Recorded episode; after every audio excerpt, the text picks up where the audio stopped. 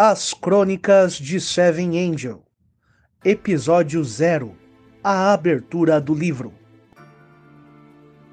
Há muito tempo, sob a Era Daiva, que chegava ao fim, uma milícia de nobres guerreiros dispostos a combater as forças das trevas que ameaçavam o mundo e o reino humano, teve sua primeira vitória conquistada depois de muito sofrerem por perdas de seu exército nas mãos dos demônios.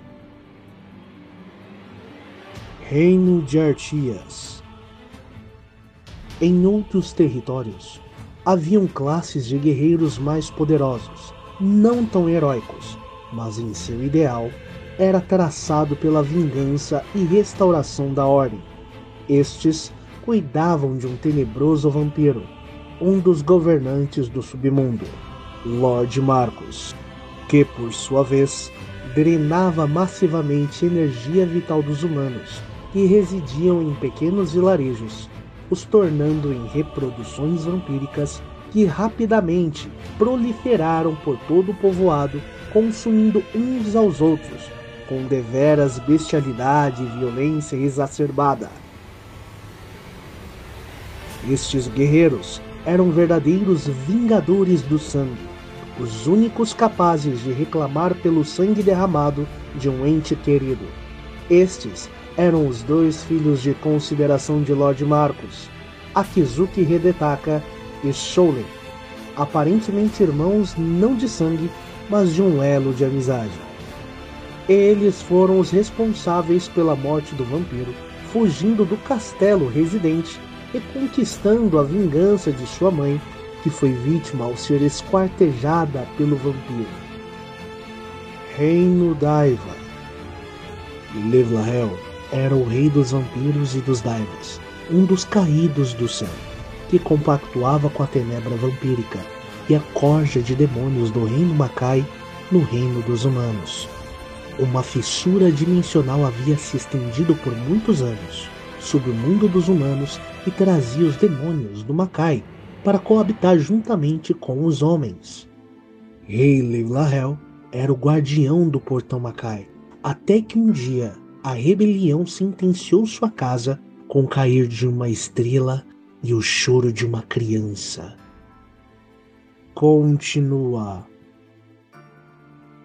Celestial Sphere Kael, um dos celestiais de Deus, observava a conduta humana e a corrupção generalizada do alto. Entre seus irmãos, Miguel e Uriel, Metatron se mantinha sentado no trono, junto a uma escrivana polida a ouro puro, a escrever no livro sagrado de Deus. Em uma dimensão fora do palco terreno, onde galáxias se misturavam no vácuo do espaço, e podia se avistar o claro alinhamento dos aparentes planetas. Os olhos de Kael cintilavam como de quem desejava tal anseio em seu espírito. Miguel, por sua vez, pairado com suas costas sob a parede de cristal, olhos fechados, fronte rebaixada, um silêncio terno se mantinha no ambiente coletivo celestial. Uriel desconhecia a faceta de Kael. Nunca fora vista tamanha reação por contemplar a corrupção humana em sua máxima ascensão, com aparente sede.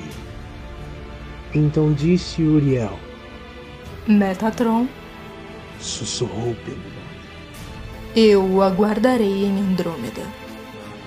Então, teleportou, não deixando vestígios de sua presença.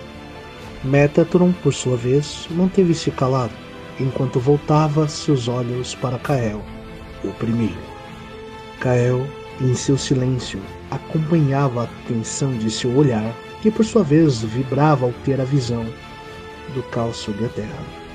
O planeta mostrava-se borbulhar em fogo coberto por uma nuvem tenebrosa e trovões que riscavam em meio à nuvem escura. Foi aí então, um aparente sorriso sobressaiu-se nos lábios de Kael, o primeiro.